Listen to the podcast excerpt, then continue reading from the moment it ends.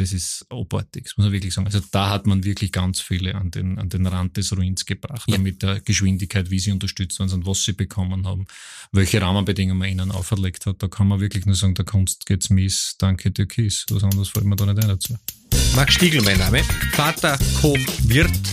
Bei dem Podcast geht es um einen virtuellen Stammtisch. Meine Gäste werden aus Kultur, Politik, Genuss, Szene sein und deswegen hoffen wir auf sehr, sehr viele gute Gespräche. Mein heutiger Gast Roman Hebenstreit.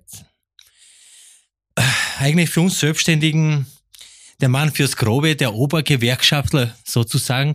Chef der Gewerkschaft für Verkehr und Touristik, oder? Habe ich das richtig gesagt, Roman? Ungefähr so, ist nicht ja. so genau. Herzlich willkommen. Stell dir mal genau vor, was, was machst du alles? Ja, äh, hallo Max.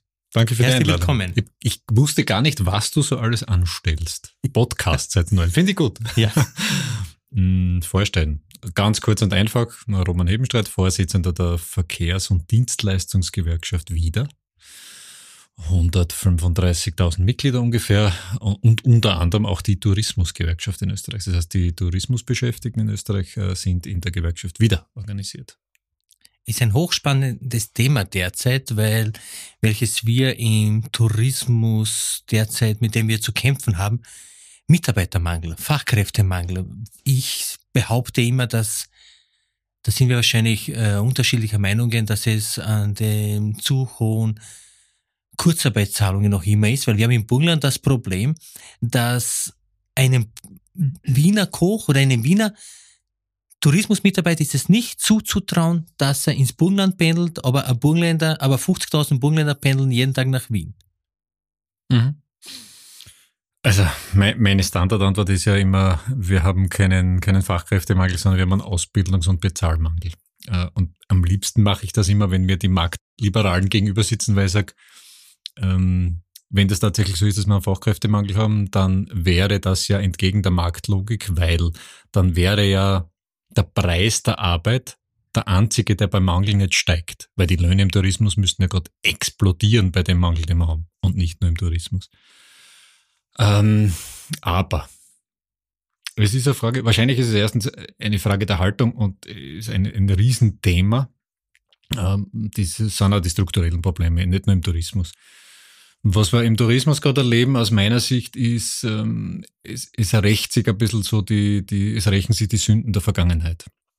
Da kann man wahrscheinlich lang darüber diskutieren. Ähm, kann da nur sagen, aus meiner Sicht, wir haben über die letzten Jahre, ich sehe mich ja auch als ein Lobbyist der Branche, ja, wir haben ja, sind Bist ja, auch, ja. sind ja interessiert daran, dass es der Branche gut geht, immer wieder versucht, darauf hinzuweisen, Leideln, er wird halt unter diesen Rahmenbedingungen, durchwegs auch mit diesen Löhnen, da bist du ja ein bisschen Ausnahme, muss ich da ja zugestehen, äh, immer schwieriger Menschen bekommen. Und es war in der Vergangenheit leider sehr vielen im Tourismus äh, über weite Teile auch ziemlich wurscht, weil man sich halt beholfen hat mit Mangelberufslisten und Menschen aus Drittländern und Menschen aus Nachbarländern und ich weiß nicht was. Deshalb war der Druck offensichtlich nicht so groß. Das Problem, das jetzt entsteht, und das kann ich schon nachvollziehen, also den Druck kann ich nachvollziehen, ist, die kommen nimmer. Da gibt es viele Gründe dafür. Können wir gern drüber reden später. Sehr gerne, ja. Äh, die kommen mehr und jetzt wird's natürlich Essig. Äh, jetzt gibt's einen riesen Verdrängungswettbewerb momentan am Arbeitsmarkt. Die Industrie saugt mit besseren Löhnen und durchwegs auch anderen Arbeitsbedingungen die Arbeitskräfte ab, aus der Dienstleistung generell. Also da gibt's ja andere Branchen, die genauso Probleme haben, nicht nur der Tourismus. Und in dem Verdrängungswettbewerb wird es natürlich spannend jetzt. Und das Zweite, weil du das so schön beschreibst, äh, was die Löhne anlangt, das, was ich halt in den letzten Jahren immer wieder erlebt habe, ist in der, in der, wie soll ich sagen, in der, in der Auseinandersetzung mit der Branche Tourismus, da muss man ein bisschen vorsichtig mhm. sein, da gibt es ja grobe Unterschiede zwischen Hotellerie und Gastronomie, ist, dass man zwar immer versprochen hat und gesagt hat, man zahlt eh so gut. Mhm. Und immer dann, wenn man gesagt haben, passt, dann schreiben wir es in den Kollektivvertrag, dann hat keiner den Kugelschreiber gefunden. Das war halt immer ein bisschen das Problem. Und der letzte Punkt, der, ich könnte, könnte noch einiges dazu sagen, aber einer der zentralen Punkte, und das erlebt man jetzt in der Pandemie natürlich äh, in einer extremen Art und Weise, ist, der Tourismus war natürlich grauslich betroffen von dieser Pandemie. Und äh, die Menschen sind extrem verunsichert. Und ich habe immer gesagt, wie schaffen wir es, dass jeder seine Kinder mit ruhigem Gewissen in die Tourismusbranche schicken würde und sagt, da habt ihr eine gute Zukunft? Ganz viele haben sich halt jetzt überlegt, na, was ist, wenn noch ein Lockdown kommt? Habe ich da eine Perspektive? Kriege ich nach der nächsten Saison wieder einen Job? Ist das was, mit dem ich mal Pensionszeiten und einmal eine Pension, von der ich leben kann, erwerben kann? Da ist viel passiert. Das ist die eine Ecke. Die zweite, weil du das äh, so äh, angesprochen hast, so quasi, was ist den Menschen zumutbar? Natürlich habe ich als Gewerkschaft einen anderen Zugang, weil das eine ist das Thema Existenzsicherung. Ähm, Gerade jetzt, also wir haben immer noch knapp 400.000, das jetzt sind so, sind so ein wenig weniger geworden oder äh, knapp unter 400.000 Arbeitslose. Wir haben immer noch an die 300, 305.000, glaube ich, ist die aktuelle Zahl jetzt Menschen in der Kurzarbeit. Das heißt, der Arbeitsmarkt gibt nicht das her, was wir bräuchten. Und jetzt ist die Frage, was mutet man den Menschen zu? Mein Zugang bleibt natürlich der, dass ich sage, allein aufgrund dessen, wie der Arbeitsmarkt momentan ausschaut, muss Arbeitslosenversicherung immer existenzsichernd sein. Also ich will nicht, dass jemand, der arbeitslos ist, äh, sozusagen seine Existenz gefährdet sieht. Das ich gebe dir auch zum und Teil Arbeit, recht. lass mir das vielleicht noch sagen, ja. dann Herr Schaff schon schwafeln. Ähm, und, und Arbeit soll der Anreiz sein darüber hinaus. Ja? Weil jetzt sage ich da ganz ehrlich, die, der Armutsschwellwert liegt bei über 1500 netto momentan in Österreich. Der Armutsschwellwert. Das ist also auf die Person bezogen. Und jetzt weißt du, was netto überbleibt bei den Bruttolöhnen, die wir in diesen Branchen, da gehört der Tourismus dazu zahlen. Ne? Ich gebe da zum Teil recht, du hast da fast recht aus meiner Sicht. Es ist aber so, dass ich im Burgenland dem Ganzen schon ein bisschen entgegengekommen bin vor einem Jahr und gesagt habe, wir zahlen 1700 Euro Mindestlohn, das heißt für Reinigungskräfte, Stubenkräfte hin und her. Kein Koch bei uns geht unter 2,6 netto 14 Mal im Jahr raus. Und die Sous-Chefs, Küchenchefs, Partie verdienen alle mehr. Und wir reden jetzt noch immer von einer Vier-Tage-Woche, die wir haben. Natürlich sind das in der Gastronomie zwischen 40, 45 Stunden, wenn ich mir das jetzt hochrechne, die vier Tage, also die wir haben. Aber trotzdem, wir fahren zum Beispiel hier am Knappenhof, also bei uns am Knappenhof, fahren wir von Wien mit den Reinigungskräften in der Früh mit dem Bus raus, weil wir am Land keine Leute kriegen. Und ich krieg ganz viele, und ich war jetzt äh, in, in einer großen Tageszeitung auf der, getitelt, weil ich gesagt habe, also wir kriegen keine Fachkräfte. Haben wir ganz viele geschrieben, die sitzen zu Hause, jetzt in der Kurzarbeit. Das ist ihnen etwas unsicher, wenn sie jetzt äh, um 1700 Euro arbeiten gehen, weil sie kriegen, äh, sie kriegen nicht 1500 Kurzarbeit daheim oder 1450 ist ein schöner Sommer und ich habe schon das Gefühl, dass die Menschen das ein bisschen erinnert mich das auch, auch wenn es asozial jetzt klingt, an Hartz IV dass viele jetzt sagen, okay, die sieben Monate waren jetzt cool daheim, jetzt machen wir den Sommer und im Herbst gehen wir dann auf Jobsuche. Das nächste ist, dass, da gebe ich aber zu 100 Prozent recht, dass die Branche im Allgemeinen die Mitarbeiter die letzten 30, 40 Jahre komplett auszuzelt hat. Weil Koch und Kellner haben ja keinen Stellenwert mehr gehabt. Das ist ja in der Gastronomie. Jeder Apotheker kriegt um 10 noch 5 einen Zuschlag und der Spritzer kostet im Wirtshaus um 9 in der Früh, selber wie um 2 in der Früh wir zahlen am Sonntag mehr für die Mitarbeiter und die Preise sind die gleichen. Also ich glaube schon, dass es eine neue Positionierung der Gastronomie jetzt geben wird, eine neue Preisgestaltung, wie es es bei den Bäckern geben hat, Fleischhockern. Aber das normale Landgasthaus wird leider Gottes verschwinden, meiner Meinung nach. Weil die normalen Wirtshäuser, die Familienbetriebe, die eh am Existenzminimum, die das mehr als sozial gemacht haben, als, äh, als Sozialfahrt in der Gemeinde, weil ein Wirtshaus, wie viele Wirtshäuser sind kostendeckend? Die meisten machen das nur, damit sie ja viele am Land, da sagen, okay, da gibt's einen Stammtisch, jetzt, jetzt kannst du rauchen auch nicht mehr, du machst das, dann setzen sie sich zusammen, dass die Leute irgendwie eine Anlaufstelle haben. Bei uns im südlichen Burgenland und im Mittelland, da gibt's drei, vier Ortschaften, die nur ein Wirtshaus haben. Und wenn das auch noch verschwindet, dann ist schon ein großer... Mhm. Ich, ich, ich, komme aus der Südoststeiermark an und für sich, also ganz nahe an der südburgenländischen ja. Grenze. Bin dort aufgewachsen, kenne kenn auch die Rahmenbedingungen durch relativ gut da gäbe es jetzt ganz viel zu sagen. Ich fange von hinten an, ja, also, oder von, von vorne, weil du gesagt hast, so quasi, was sind die, die Anreize und was bewegt die Menschen in der Kurzarbeit zu bleiben. Also, erstens einmal, Österreich hatte auch schon in der Vergangenheit, und da möchte ich eine, eine sozusagen eine, eine Lanze brechen für das, die Arbeitsmoral der, der Österreicherinnen und Österreicher. Österreich hatte immer eine relativ niedrige Arbeitslosenrate und auch eine sozusagen, wir haben einen Teil der Langzeitarbeitslosen, das sind leider sehr oft ältere Menschen, da kann man dann auch noch gern drüber reden, wenn du magst. Äh, aber wir hatten eine sehr niedrige Arbeitslosenrate. Das heißt, grundsätzlich spricht das ja absolut dafür, dass die Menschen prinzipiell einmal nicht sagen, ich bleib daheim und richten es mit der Arbeitslosen. Also die Österreicherinnen und Österreicher suchen Arbeit und arbeiten auch überwiegend gern. Das ist der erste Punkt. Der zweite ist die Kurzarbeit. Also ich würde das teilen in zwei Bereiche. Der eine Bereich, den wir erleben, und ich, ich kann das ein bisschen so mit dem, mit dem Blick auf andere Branchen auch sagen, weil die wieder organisiert zum Beispiel auch die Reinigung, mhm. die Sicherheitsdienstleister, die körpernahen persönlichen Dienstleistungen. Also das sind sehr viele Branchen, die Taxilenker etc. Mhm. Da sind sehr viele Branchen drinnen, die die klassischen Niedrigentlohnerbranchen sind. Und da haben wir ja eher darunter gelitten, dass die Kurzarbeit, ich sage mal, suboptimal war. Also ich bin schon, sage schon, ja, war eher eine Errungenschaft der Sozialpartner, aber in erster Linie war es ein Modell für die Industrie, weil das, was man den Menschen halt in der Vergangenheit oft versprochen hat, zum Beispiel Trinkgeld ist ein fixer Einkommensbestandteil, mhm. das hat alles in der Kurzarbeit nicht mehr gehalten. Warum? Weil ja genau diese Geschichten, nämlich kurze äh, äh, Trinkgelder, Diäten, regelmäßige Überstunden in der Kurzarbeit nicht bewertet worden sind. Das heißt, wir haben ganz wenig in den, in, oder ganz viele in der Niedrigentlohnerbranche, die keine Nettoersatzrate von 90 Prozent haben, sondern die bei 60, zwischen 60 und 65 Prozent sind. Übrigens auch die Flugbegleiterinnen ist recht interessant. Also würde ich sagen, wenn es um Existenzsicherung geht, suchen die Leute eher Arbeit. So was haben wir jetzt im Tourismus. Im Tourismus haben wir tatsächlich die Situation, dass ganz viel Wege suchen, um aus dem Tourismus rauszukommen. Aus vielen Gründen. Es sind zum Teil die Arbeitsbedingungen. Das ist halt so, dass das eine Branche ist, wo man rund um die arbeitet. Ich hab, komme aus dem Verkehrswesen, dort ist es auch so. Krankenschwestern, Ärzte. Krankenschwester wollen wir nicht reden. Da können wir dann aber darüber ja. reden, wie dort die Arbeitsbedingungen und Löhne sind. Äh, die rauskommen und dazu kommt nur, dass sie halt auch nach Lebensperspektiven suchen. Das heißt, ich will eine, dauerhaft, eine dauerhafte Anstellung haben, ich will durchgehend beschäftigt sein, ich will mir nicht im Extremfall von Saison zu Saison wieder einen Job suchen, ich will meine Pensionszeiten erreichen etc. Und wir haben ganz, ich weiß nicht, was ist beim nächsten Lockdown, sind wir wieder, ja, kommt wieder was im Herbst, bin ich dann wieder arbeitslos, ja, aber sperren es dann wieder zu.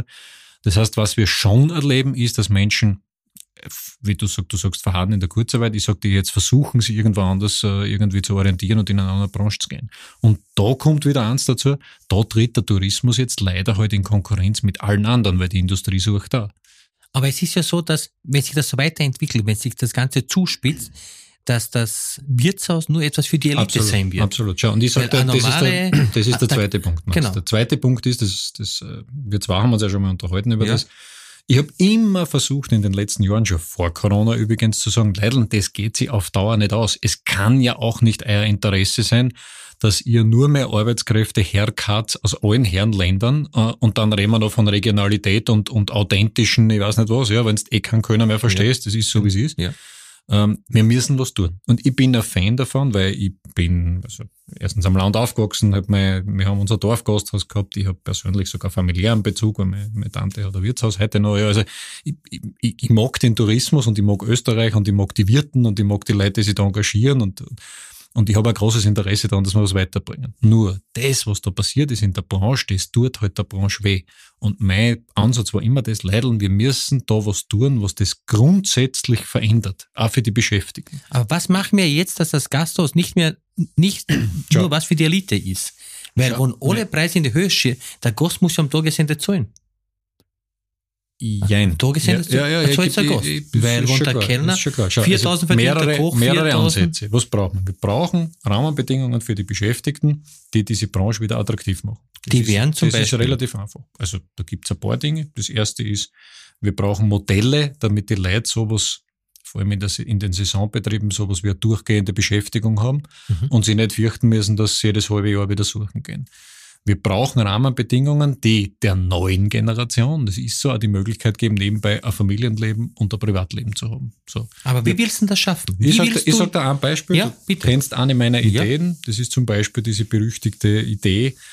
Wir haben es immer verglichen, gibt es andere Branchen, denen die ähnliche Rahmenbedingungen haben. Wir sind draufgekommen, die Bauwirtschaft ist gar nicht so unendlich, die haben auch saisonale Betriebe, die haben auch große Fluktuation. Dank Dr. Haselsteiner und einen zweiten noch da gibt's viele, ja, der Erfolg hat immer viele Väter, allein der Misserfolg ist ein Waisenkind, wie du weißt, ja, das ist so. Ähm, aber wir haben anleihnehmend an der Baubranche gesagt, schaut mal hin, was die haben die haben im Hintergrund die Bauarbeiter Urlaubs- und Abfertigungskasse. Das heißt, egal in welchem Betrieb du arbeitest, du hast dahinter deinen Urlaub, du hast deine Stunden, du hast sozusagen deine, deine Abfertigung, die, da, die du dir erwirbst. Du wechselst halt da vorne zu, von einem Betrieb zu anderen, von einer Saison zu anderen, aber dahinter habe ich eine gewisse Sicherheit und eine Stabilität. Nebenbei muss man übrigens sagen, die Branche hat es auch geschafft, sich gewisse Risiken zu teilen, wie es so schön heißt, weil ein Schlechtwettergeld in der Bauwirtschaft heißt nichts anderes, als dass nicht die eine Bude, die halt in einer Schlechtwetterphase am Bau einstellen muss, die Kosten dafür tragt, sondern dass dahinter alle, nämlich die ganze Branche mit dem Schlechtwettergeld das Risiko tragen. Sowas wäre übrigens im Tourismus auch nicht uninteressant. Mhm. Ja, ich sag nur, was weiß ich, Lawinensperre, Hüttenwirt oder sowas. Ja, man könnte sogar über Schlechtwettergeld reden. So, sowas braucht's. Das sind Konstrukte, wie ich gesagt habe, warum macht man nicht sowas wie eine Tourismuskasse, die genau solche Dinge auffängt? Nebstbei kennt man dort überbetrieblich Leute ausbilden, ja. Kennt man vielleicht auch Gelder der öffentlichen Hand lukrieren für die Branche und sagen, schaut, wenn wir da Qualifikationen brauchen, ja, warum bauen wir uns das nicht selber dahinter? Man könnte das attraktivieren. Man könnte dort Jahresarbeitszeitmodelle bauen, wo man sagt, eh klar, wenn ich in der Wintersaison bin, werde ich nicht während in der Saisonarbeit meinen Urlaub konsumieren, aber ich kann ihn überbrücken, um eine durchgehende Beschäftigung zu organisieren. Aber das klassische Beispiel. Gejammer, was ich immer wieder höre, ist immer, ach, könnte ich am Wochenende frei haben? Wie soll ich einen Koch oder einen Kellner freigeben. Wir leben ja von der Freizeit der anderen. Schau, Immer Max, wenn die anderen frei haben, ja, müssen schau, wir arbeiten. Schau, Max, da seid ihr nicht allein. Ich habe zehn Jahre Schicht gearbeitet. Ja, ich ja. habe selber zehn Jahre Schicht gearbeitet, noch dazu als Pendler. Also ich bin ein bisschen mehr als eine Stunde, also mehr als zwei Stunden jeden Tag in die Arbeit hin und her gefahren und habe Tag-Nacht gearbeitet, noch dazu mit unregelmäßigen Arbeitszeiten. Warum habe ich das gemacht? Weil die Rahmenbedingungen halt gut waren. Ja, da hat die Bezahlung passt, da haben die Sozialleistungen passt, da haben die beruflichen Perspektiven passt, da hat viel passt. Ich bin, ich bin groß geworden im öffentlichen Verkehr. Ja. Ich habe bei der Eisenbahn gelernt und war Lokführer. Ja. Das ist kein lockerer Job, kannst du mir glauben. Ja. Wir haben 14 und 16 Stunden Geschichten geschoben, aber wir haben halt auch gewusst, es passt alles. Und im Tourismus, Max, ob du willst oder nicht, du kennst die schwarzen Schafe. Es ist halt auch so, dass Tourismus diesbezüglich nicht unbedingt den besten Ruf hat. Ne? Jetzt, wie gesagt, Anwesende sind natürlich immer ausgenommen und ich nehme dich auch gerne. Ich nehme dich, nein, ich nehme dich auch gerne als Role Model, weil du bist ja einer der, der sich wenigstens bekennt dazu, die Leute anständig zu behandeln und fair zu bezahlen. Das ist ja okay. Aber die gesamte Branche leidet natürlich darunter. Aber ich habe zum Beispiel jetzt, ich war, ich kann es ja sagen, in der Tageszeitung heute auf der Titelseite und da hieß es 1700 Mindestlohn für alle.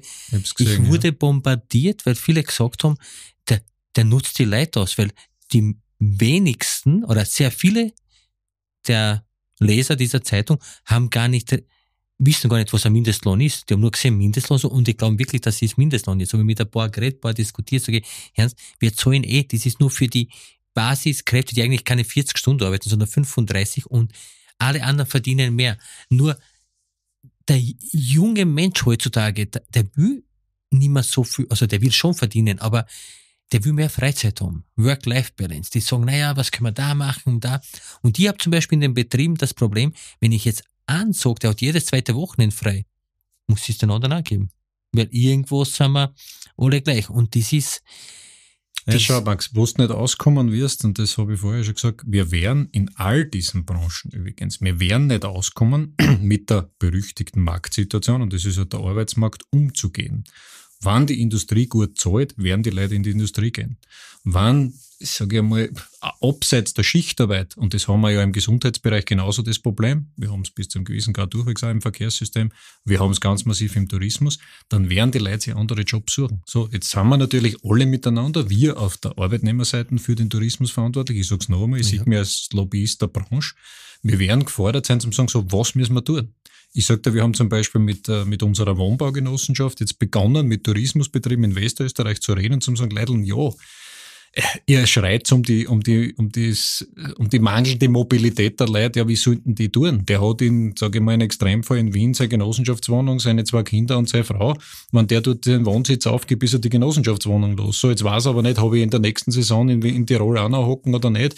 Ja, wenn ihr wollt, dass die ihren Lebensmittelpunkt verlegen, dann muss der Job passen, dann muss die Familie mitnehmen können, dann muss die Kinder mitnehmen, dann muss das aber auch eine dauerhafte Perspektive sein. Du, ich habe leider erlebt in meinem Job zum Beispiel als Lokführer, den ich gelernt habe ursprünglich, die sind für zwei Jahre fix von Graz nach Tirol und nach Vorarlberg arbeiten gegangen. Der Bruno Kreisky hat das geprägt. Aber, aber, die haben halt die Sicherheit, erstens haben sie Geld dazu gekriegt, die haben eine Trainingszulage gehabt, die haben dort die Rahmenbedingungen vorgefunden, die haben die Garantie gehabt, dass sie wieder zurückkommen in dem Fall übrigens. Also das sind gewisse Sicherheiten und unter denen, die du das, eingehen, das eingehen kannst. Schau, es ist ja nichts anderes wie für einen Unternehmer. Ein Unternehmer riskiert was und ist im besten Fall erfolgreich damit. Aber natürlich schaut auch ein Unternehmer, ist auch kein Wahnsinniger, der riskiert nicht Leib und Leben und weiß nicht, wie es weitergeht.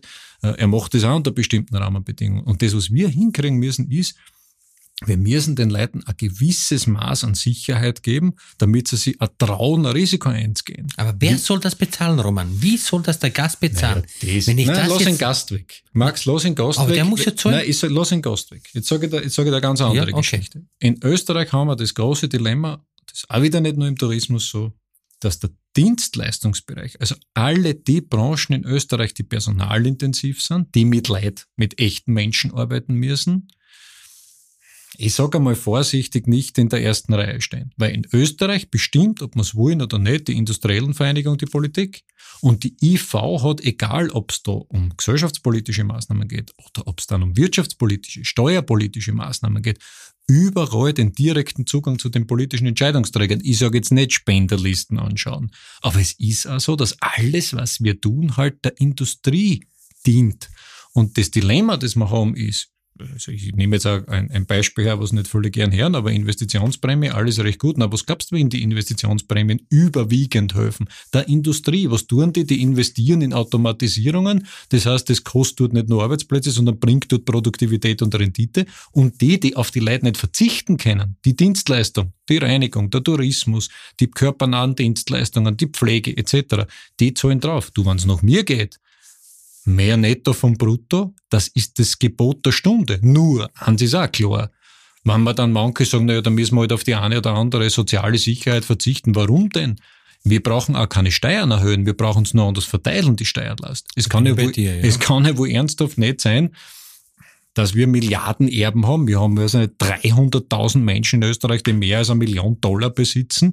Die schon mal alle wie ich weiß nicht was, ja. Aber der Kleine wird geschröpft bis zum Geld. Weil das gilt übrigens für einen kleinen Unternehmer naja, genauso wir wie für einen Unternehmen, die keine Steuern zahlen. Was sagst du dazu, dass ein McDonalds, dass ein, ein, ein, ein, ein, ein Amazon, ein, was weiß ich, wie, wie viel es da gibt, dass die keine dass die wenig Steuern, also sie, sie zahlen schon Steuern, aber sie zahlen. Na, was wird der Gewerkschafter dazu sagen? Was wird er sagen?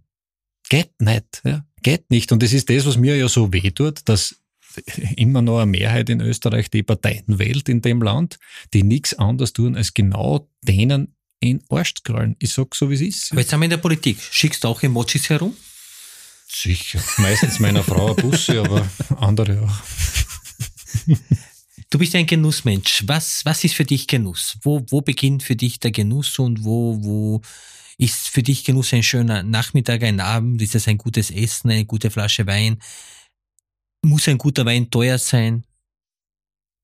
Also Genussmensch ist, schwierig zu definieren. Ich weiß nicht, ob ich ein Genussmensch bin. Wahrscheinlich nicht mehr und nicht anders als andere Menschen. Was ich genieße, ist sozusagen ein vertrautes, privates Umfeld, mit ein paar guten Freunden, mit meiner Familie irgendwas zu unternehmen. Ansonsten, ja, jeder, wer, wer isst nicht gern äh, gut, ja, zum Beispiel.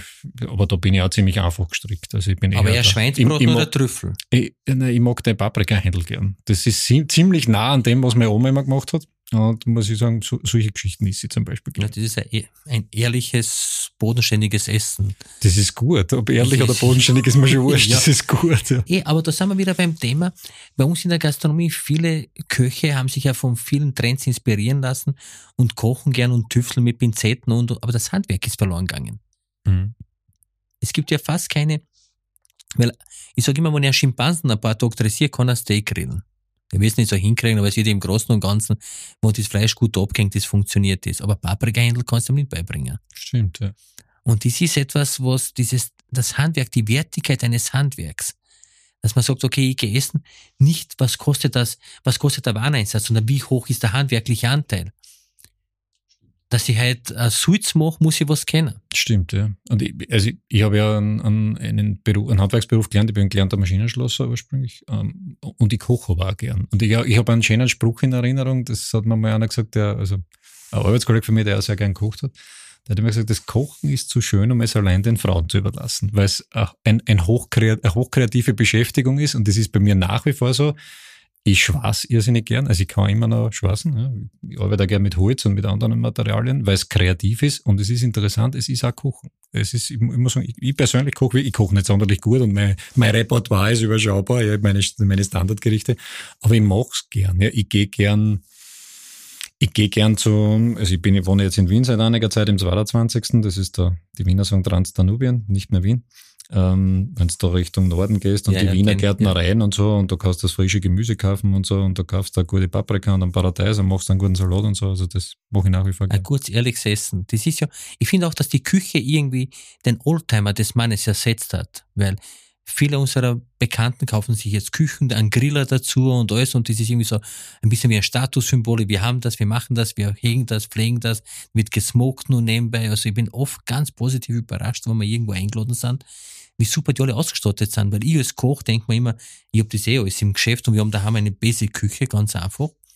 Da kommst du irgendwo hin, da stehen Gerätschaften, denkt man, die habe ich nicht einmal in der Küche. Also ich war unlängst so eingeladen, sind drei sous geräte dort gestanden. Was macht sie? Da, ja, da, naja. da gehöre ich nicht dazu. Also ich habe einen, hab einen Gröller, aber der ist vom Hofer. Ja, aber, aber ich muss das sagen. schlecht an Hofer. Ich, ich finde es übrigens, ich finde es, ah Gott, im Gegenteil. ähm, ich, ich, also meine Herausforderung ist zum Beispiel immer noch ein gutes Bachhändel zustande zu bringen. Ne? Das ja, ist nämlich das gar nicht so ohne. Ja. Naja, das Thema beim Händel ist folgendes. Wenn du ein gutes Huhn nimmst, ein gutes Händel, wird das Backhändel nicht gut, weil ein gutes Händel ist durchtrainiert, das ist herumgerannt, das hat Muskeln, mhm. das hat, das Fleisch hat ja gelebt. Ja, sechs das heißt, da habe ich wieder was gelernt von dir. Und dann machst du es mit, mit der Haut oder ohne Haut, da kann man jetzt diskutieren, das muss mariniert werden, aber so böser klingt, die besten Händel sind immer so, was die Bockhändel sind, was die irgendwo was kaufst, was du denkst, um Gottes Willen, wo kommt das her, das möchte ich gar nicht wissen, weil das ist so butterwach, dass du es essen kannst. Wir haben oft Händel und wir als Köche, als Profis wissen, wie man damit umgeht, dass man das Händel abhängen lässt und alles. Aber wenn du jetzt ein Händel frisch schlachtest, was herumrennt oder ein frisch angestochenes Händel holst und du boxst es, das ist immer fest, weil das hat sich ja bewegt. Und das Kauen haben wir als Menschen irgendwie verlernt, weil so ist, das heißt immer butterwach. Wenn ein Steak schon butterwach ist, dann hat's was, weil das hat ja gelebt vorher. Also mhm. hat ja keiner vorher kaut. Das soll ja Struktur haben. Also der Kauen ist ja auch ein, ein wichtiger Prozess in unserem Leben und soll, sollte auch so sein. Aber wir haben da immer wieder zu kämpfen. Das heißt, na ja, wir wissen ja nicht, wie wir, wir haben gestern ein, ein, ein Rindfleisch gekauft und das ist fest ruft mir Leute auf und sagen, ja, aber sie müssen das abhängen lassen, drei, vier Wochen und dann. Mhm. Ach so, okay, das ist. Ja, gelernt ist gelernt. Das ist bei allem so. Ja. Reist du gern?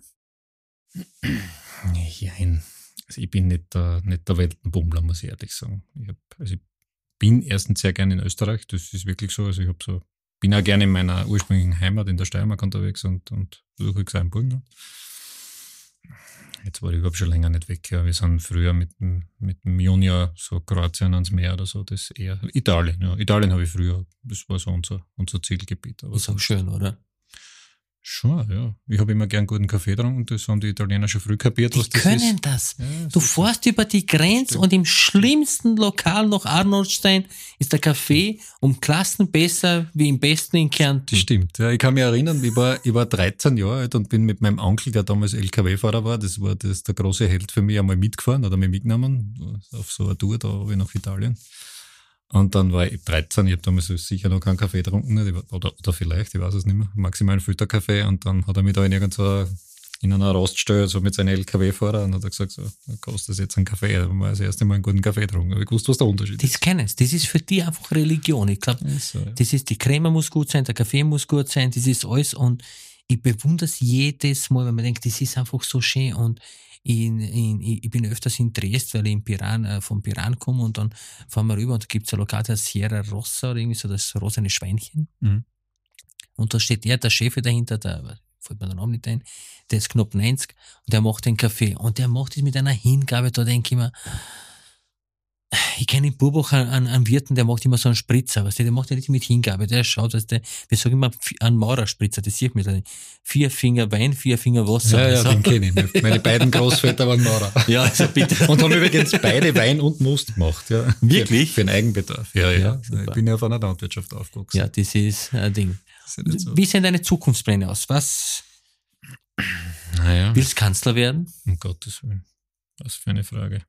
Also ganz ehrlich, momentan das, was mir am meisten Kopfzerbrechen bereitet, ist tatsächlich, wer diese Krise bezahlen wird. Und da ist der, der sich halt, ja, die Frage, wer wird es bezahlen, ist, ich sage das immer so, werden es die zahlen, die es leisten können oder die, die sie nicht werden können.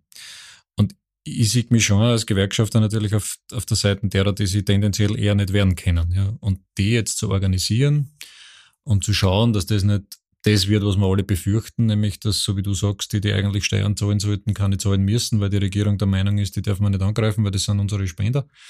Naja, aber ich glaube, du wirst eine Chance bald haben, weil ich glaube schon, dass die Regierung, also jetzt mit dem Sebastian Kurz an der Front, auch wenn er jetzt, äh, egal wie das jetzt ausgeht, ob es noch bleibt oder ob die Eli Köstinger übernimmt oder wie auch immer, die werden die Sozialpartner brauchen, um über die Runde zu kommen, weil ich glaube nicht, dass man die Krise bewältigen kann ohne den Sozialpartnern und da... Also... Hm. Ich meine, man, müsste, man müsste den Katz ja noch ein bisschen umdenken. Aber du das sehen. Also ich glaube, dass, das, dass, das, dass wir das unterschiedlich sehen. Also da, das, das haben wir innerhalb der Sozialpartner Leid geprüft. Ich glaube ganz was anderes. Ich glaube, die haben sich jetzt der Sozialpartner bedient, weil es nicht anders gegangen ist, ja. Aber in der Sekunde, wo sie die Möglichkeit haben, die Sozialpartner wieder auf Zeiten zu stellen und, und ihr Politik zu machen, war es das auch wieder. Und man muss ehrlicherweise auch sagen, also Einbindung hat dann auch wieder mal anders ausgeschaut, weil das, was da oft als Einbindung der Sozialpartner verstanden worden ist, ist schon die Tatsache, dass die Wirtschaftskammer halt äh, und die industriellen Vereinigung in der ersten Reihe ist und man dann halt dort, was unbedingt notwendig war, Aber halt die Arbeitnehmerseite mitgenommen. falsch ja. gemacht? Weil die SPÖ hat das jahrzehntelang das muss, das muss die SPÖ fragen. den Kanzler gestellt. Ich habe keine Parteifunktion, das muss die SPÖ fragen. Da sitzt der Gewerkschafter. Ja. Ja, aber die Leute sind oft so lange links, so lange selber nicht betroffen sind, sage ich immer, weil wir haben eine Bekannte, die hat mir mal erzählt, wie, wie, wie wir alles retten müssen und ich habe ihr gesagt, du, ihr wohnt zu zweit auf 600 Quadratmeter. Nimm ein paar Leute auf, nicht, das geht auf keinen Fall. Ich sage, aber was, warum geht das nicht? Warum kannst du nicht helfen und andere schon? Aber ich denke mal, auch die Gewerkschafter hatten ihre, ich glaube, dass sie die Rahmenbedingungen auch geändert haben, dass man, dass man das ganze System umdenken muss. Ja. Allein schon, wenn man jetzt ja. als von Arbeitgeberseite denkt, 13. bis 14. Gehalt. Weil wir stellen ja Mitarbeiter ein, die zehn Monate in Wirklichkeit arbeiten. So jetzt einmal über den Daumen, zehn Monate Arbeit, und du musst das 14 Monate zahlen. Und die meisten Wirten, die grob, also 80 Prozent der Wirten, grob und wegen am Existenzende sind ja verschuldet, haben nichts. Wir reden jetzt nicht von Martin Ho oder von, was weiß ich, von irgendjemanden, die sich äh, einigen Kassen bedienen können. Aber die meisten graben wirklich am, am Existenzende. Also egal, ob es jetzt im Westen oder im Osten oder irgendwo ist, weil wenn ich mir umschaue, ich war gestern im Mochi, im zweiten Bezirk gestern, so ein hippes Lokal, da sind 21 Mitarbeiter herumgerannt und die teuerste Speise hat 16,50 Euro gekostet. Da denke ich mir, da können sie Renner so viel wollen und das sind Bruttopreise, weißt du, was ich meine? War alles sensationell, wir haben sehr gut gegessen, sehr gut äh, getrunken, es war ein schöner Abend.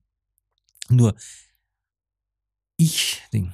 Aber da könnte man jetzt stundenlang diskutieren. Du, also das hast jetzt mehrere Fragen offen lassen, aber weil du gesagt hast, so quasi, also erstens die Einbindung der Sozialpartner und das, wie es da weitergeht, schon am Ende, wenn man es ernst meint mit den Menschen, die tatsächlich Leistung erbringen, also nicht die Millionen und Zinshäuser erben, sondern die tatsächlich arbeiten und Leistung erbringen, dann muss man sich überlegen, wie denen mehr im Geldtaschel bleibt schon eine Realität ist. Das im Vergleich zu Deutschland zum Beispiel sind die Lebensmittelpreise in Österreich enorm hoch, weil wir halt entsprechende Oligopole haben. Das ist so. Wir müssen wissen, wie sich die Mieten entwickeln, nicht nur in den Ballungszentren, sondern darüber hinaus.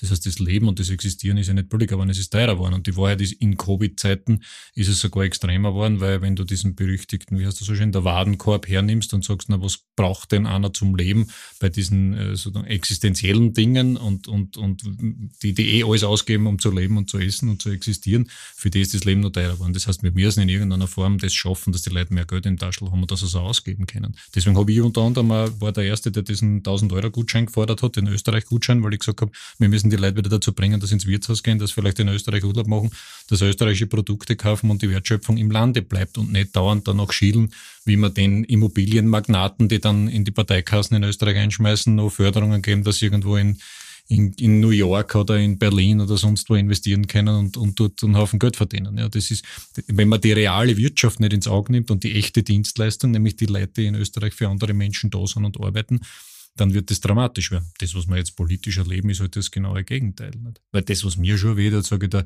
wir haben im Zuge dieser Corona-Hilfen zum Teil Millionen an Betriebe ausgeschüttet, die ihre Leute zur Gänze in Kurzarbeit geschickt hat und sie gleichzeitig einen Bonus auszahlt haben, dass mit den Neuwascheln. Also wenn ich den, den Bierer hernehme, ne, der, der, der fast die gleiche Summe wie an, an Kurzarbeitsförderungen kriegt, hat sich als Bonus auszahlt und im Corona-Jahr sich seine Vorstandsgassen um 30 Prozent erhöht, dass der ein Geld einschmeißen kann bei der richtigen Partie, das ist eh klar, ja.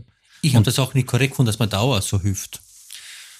Ganz ehrlich, weil die Naja, Dauer was- ist kein, also, aber so eine Fluggesellschaft ist jetzt kein, Da, da triffst du den richtigen, weil. aber es ist ja das- kein die- Bedarfsding, weil Die, die, die, die Leute müssen die, ja fliegen. Ja, die kehren ja auch zu uns. Ja. Wir sind ja die Luftfahrtgewerkschaft, Ja, aber Verkehrsgewerkschaft. die Auer muss ja fliegen. Also kein Mensch fliegt mit dem Flieger, nur weil es ein Auerflieger ist.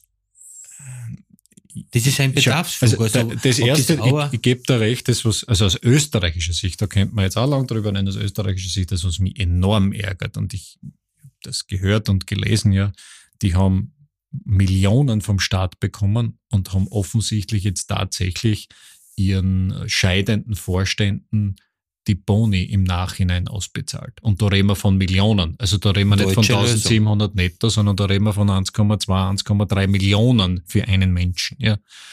Wenn das stimmt, ja, dann muss man ehrlicherweise der Regierung immer wieder einen Spiegel vorhalten und sagen, ihr habt damals gesagt, nein, ein Dividenden- und Boniverbot kommt nicht. Man hätte diese Förderungen zum Beispiel genau an das binden können. Ja. Ansonsten ist die Geschichte ganz andere, nämlich was kriegt Österreich dafür? Was kriegst du für Leistung für das, was du da tust? Und letztendlich war man natürlich auch von der Luftfahrt bis zu einem gewissen Grad, oder sind wir es nach wie vor abhängig. Wir sind ein, ein Land sozusagen in der Mitte, ein kleines, das auch davon lebt, dass halt Leute von der ganzen Welt zu uns kommen. Kein Mensch fliegt mit dem Flieger, weil der Auer draufsteht. Das heißt, wenn ich halt von Wien nach Berlin will, ist mir wurscht, ob der Auer draufsteht und das ist ein deutsches Unternehmen. Gibt es irgendein österreichisches Unternehmen, welches in Deutschland so viel Hilfe erhalten hat wie die Auer in Österreich? Nein, Die haben sich zweimal Sicherheit nicht, refinanziert aber mit Staatsgeld. Ja, die haben ja nicht nur in Österreich Geld gekriegt, die haben in der Schweiz und in Deutschland Geld gekriegt. Das heißt, Ja, das, hat was, nein, das hat was mit der Größe dieser Konzerne zu tun. Das ist so wie die Handelsriesen. Aber das heißt, wir haben, wir haben reale die Situation, Max, dass Konzerne dieser Größe Staaten auch erpressen. Das haben sie auch getan. Ja. Also Aber wenn man die 450 Millionen oder 500, wie viel es waren, die die Auer kriegt, so für die 12.000 Mitarbeiter, glaube ich, sind oder? Das ist jetzt komplett nicht so. Wenn man das jetzt runterrechnet, wie viel das pro Mitarbeiter ist, und wenn man das jeden Künstler in Österreich bezahlt hätte, jeden Schauspieler irgendwas, dann wäre es gleich, dann wäre es gleichberechtigt aufgeteilt gewesen.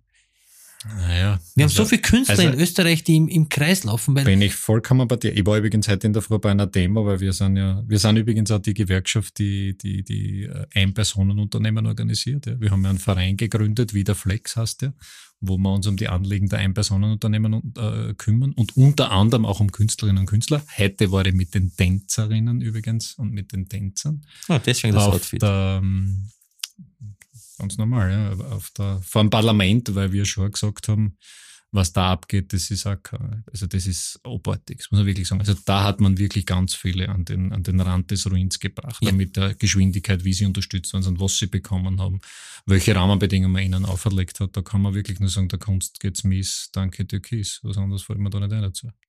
Ja, aber da muss, ich glaube auch nicht, dass das irgendjemand interessiert. Ich habe unlängst eine Diskussion gehabt mit der Elli Köstlinger.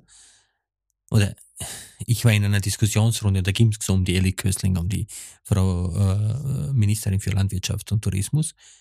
Und sie sagt, Fleisch muss teurer werden. Schon, aber wer soll das zahlen? Richtig. Eine alleinerziehende Mutter Ja. kann das nicht Ja, bezahlen. Genau, genau. Ich bin auch dafür, dass Auch meine Worte, ja. Das, ich Ja. finde es gut, ja. Aber dann muss man die Rahmenbedingungen Genau, schaffen dazu. ganz einfach. Dann muss man Da sagen, okay, dann muss er den, den, denen, die halt sich das, weil es ist ja nett, wenn man sagen, die Landwirtschaft, und ich verstehe das auch, ja, ich bin ein großes Herz für das Thema überhaupt, ja. Ähm, ich war sogar mal bei den Milchbauern eingeladen als, als Gewerkschafter. Ich glaube, als erster überhaupt. Aber die Realität ist halt schon die nicht. Wir können uns das auf der einen Seite wünschen, aber wenn wir auf der anderen Seite danach trachten, dass die Leute nichts mehr haben, immer weniger haben und sozusagen erpressbar sind am Arbeitsmarkt da mit niedrigen Löhnen, gerade in, in, in, den, in diesen niedrigen Branchen, da wird sich das halt nicht ausgehen. Und wenn wir gleichzeitig dann die verteifeln, die keine Qualität kaufen, ja, Alter, was willst wenn du dann Bruttolohn für 40 Stunden Arbeit hast, mit dem es hin und vor nicht ausgeht, dann, dann soll ich mir das, also nicht das teuerste Fleisch kaufen. Na, Das wie immer wird auch bei sein- den Zuwanderern. Ich sage so, also mein klassisches Beispiel, welches ich so oft nenne, ist immer so, wir haben ja auch viele verärgert, weil die Zuwanderungspolitik, wir haben auf einmal einen guten und einen bösen Ausländer. Und ich sage immer, in, beim Fahrer, bei einer Pflegerin und im Puff fragt keiner, wo sie herkommen. Aber sonst ist es gut. Bei einem Arzt fragt auch keiner, wo er her ist. Aber auf einmal, bei uns zum Beispiel, die Ungarn sind ja fast verschrien, weil du darfst ja, was die haben, Ungarn, dann, äh, es gibt ja keine Bosnier, es gibt keine Kroaten, die sind ja alles Menschen zweiter Klasse für viele. Und das ist, Ja, was, was mich bei dem Thema, und das ich, es ist immer heiß und federtes Thema, das ist mir eh bewusst, aber was mich bei dem Thema wirklich stört, ist die Verlogenheit, die man da an den Tag legt. Weil einerseits hören wir die ganze Zeit, welche Grenzen, dass wir nicht dicht gemacht haben und welche Routen, dass wir nicht geschlossen haben. Und andererseits, und das ist natürlich aus der Sicht des Gewerkschafters eine schwierige Geschichte, haben wir am Arbeitsmarkt übrigens unter Blau-Türkis die höchste Zuwanderung gehabt auf den Arbeitsmarkt. Und jetzt muss ich da ehrlich sagen, alles gut. Wir haben in Europa, glaube ich, 500 Millionen Menschen, also keinen kleinen Arbeitsmarkt. Aber dass wir mit so einer Debatte wie um die Mangelberufsliste nach Menschen schielen, die aus Drittstaaten kommen, weil wir in ganz Europa offensichtlich keine mehr finden, die unter diesen Rahmenbedingungen Jobs machen ja, oder tun können das geht mir gegen den Strich, weil es einfach verlogen ist. Und, ich sag, und wir haben übrigens auf der Mangelberufslisten sind immer noch die Pflegeassistenten drauf, die Pflegeassistenzen. Und ich sage da schon, die Mangelberufsliste war dazu gedacht, dass man kurzfristig einen Mangel ausgleichen kann. Wir haben die Pflegerinnen und Pfleger seit 2013 auf der Mangelberufsliste. Das heißt, wir haben es in den letzten acht Jahren nicht geschafft, eine Ausbildungsoffensive zu starten, vernünftiger Geld in die Hand zu nehmen, Leute zu motivieren, in die Branche zu gehen, dort die Rahmenbedingungen zu verbessern, dass sie da drinnen bleiben, etc. Das ist die Verlogenheit dessen, dass ich auf der einen Seite mich hinstelle und so tue, als hätten wir alle Grenzen dicht gemacht und keiner darf mehr beim Tierliner schauen. Und auf der anderen Seite holen wir billige Arbeitskräfte, gerade in die Industrie und gerade in die Branchen, wo wir sonst keinen mehr finden, dass die Tier nicht mehr zugeht. Trinkst du lieber Bier oder Wein? Ich trinke gerne einen Radler, wenn ich einen Durst habe. Ich bin, muss ich jetzt gestehen, auch nicht unbedingt der große Weinkenner. Ich trinke ehrlich gesagt sehr wenig Alkohol, immer schon ich, ich trinke lieber einen Apfelsaft gespritzt oder einen Hollersaft, aber ja. auch kein ansonsten einen, einen, guten Steirer einmal. Ja, einen guten Steirer, ne, das ist schwer. Na hallo. Roman, wie sehen die Zukunftspläne aus? Wo siehst du dich in, sag mal, drei Jahren? Dort, wo ich jetzt bin, also wenn es die, die Rolle und die Funktion erlangst, dort, wo ich jetzt bin, in, in der Hoffnung, dass uns einiges gelingt, wenn es darum geht, jetzt vielleicht die Chancen, die sich jetzt ergeben durch die Krise, und da gebe ich da schon recht, ja. Es hat, es hat sich vieles durch die Krise, ich würde sagen, nicht verändert, aber es hat sich einiges beschleunigt durch Corona. Und ich hoffe schon, dass wir die Kraft aufbringen, dass man zum Beispiel jetzt im Tourismus um den dreht es bei uns zwar ja, mhm. tatsächlich ein paar systemrelevante Änderungen zusammenbringen, dass wir mehr Leute in die Branche kriegen und sie dort auch halten. Das, was mir immer weh tut, ist, wir, wir können sie dort ja nur bedingt halten. Gerade die Jungen zu motivieren geht es in Tourismus. Dort sind die Rahmenbedingungen gut, dort, dort schaffen wir Jobs, von denen man ein Leben aufbauen kann. Das wäre so was, was immer schon, das wäre eine schöne Geschichte, wenn uns das gelingen wird. Wenn es mal hilft, dabei schaffen wir es. Ich hoffe schon. Also es ist mir auch ein großes Anliegen und vor allem, ich rede jetzt nicht von dem Stadttourismus, von dem der derzeit betroffen ist, aber was eigentlich funktionieren könnte, sondern mich trifft es eher so am Land, weil man denkt, das muss irgendwie machbar sein. Und ich sehe eher, bis die Rahmenbedingungen geschafft sind, dass der, dass der Tourismus am Land, der, der, der, der Land, das Landgasthaus nur oder auch zu 60 Prozent durch Zuwanderer gerettet werden darf. Oder wird. Weil ich glaube, wir werden uns damit abfinden müssen, oder viele werden sich damit abfinden müssen, ich habe gar kein Problem damit, dass der nächste Wirt der Syrer ist, dass, weil ich, dass der, dass Afghan, dass Afghaner irgendwo ausführt. Und ich finde, dass wir da im Burgenland eine große Vorreiterrolle spielen könnten, weil wir doch fünf Volksgruppen auf engstem Raum haben und was noch nie irgendwelche Probleme gegeben hat. Und äh, ich glaube, vielleicht jetzt hast du mir auf eine Idee gebracht, ich weiß, wer mich morgen anrufen werde und eben die Idee unterbringen, dass man da einfach irgendwas machen muss, weil ich glaube schon, dass es, dass es nur ein Miteinander gibt. Also ich bin immer für das Wir vor das Ich, so wie man es nennt. Aber ich hoffe, dass wir in einem Jahr wieder eine gemeinsame Sendung machen können, dass wir sehen, wirklich was draus geworden ist, weil es ist wirklich gerade eine spannende Zeit. Ich danke dir, wünsche dir ein eine schöne Woche noch, schönes Wochenende. Und danke, Roman. Danke, Max, für die Einladung. Hat mir sehr viel Spaß gemacht. Äh, und äh, ja, ich kann dich nur ersuchen, gehen wir es gemeinsam. Und ich gebe dir recht, es geht nur gemeinsam. Und ich brauche auch Leute, die sich um die Branche Sorgen machen und nicht nur um ihren eigenen Betrieb. Das ist übrigens ein großes Thema in der Das ist das, was ich immer sage. Also wir müssen das. Ich habe also einen kennengelernt, der das ernst nimmt und der auch ja. durchaus was verändern will. Und solche ja. Leute werden wir brauchen. Ja, anders ja. wird es in der Branche nicht gehen leider ist es sehr schwierig, weil wenn du Kollegen darauf ansprichst, dann so das ja, naja, hm, hm, hm. Ich habe mir es mal erlaubt, in einem Interview zu sagen, dass ein Wirtschaftskammermitarbeiter so und so viel verdient. Ich habe das aus einer, aus einer parlamentarischen Sitzung, also aus einer, aus einer Parlamentssitzung, also einer Rede von Sepp Schellhorn entnommen und da haben viele geklagt, sie werden da, also gesagt, sie werden klagen, es hat aber nie jemand geklagt und ich habe das in einem Interview dann weitergegeben. Ich wurde bombardiert. Ja. Und dann denkt man, wenn unsere Vertreter in der, bei der Wirtschaftskammer, die dort sitzen, so viel verdienen, da werden sich die niemals für uns einsetzen, weil die, die wollen ihren Job behalten. Naja, vor allem, wenn man damit irgendwelche Yacht- und Golfclub-Mitgliedschaften finanzieren muss oder Kosten für Privatschulen im Ausland. Alles Gute noch. Danke, Max, dir auch. Danke, servus.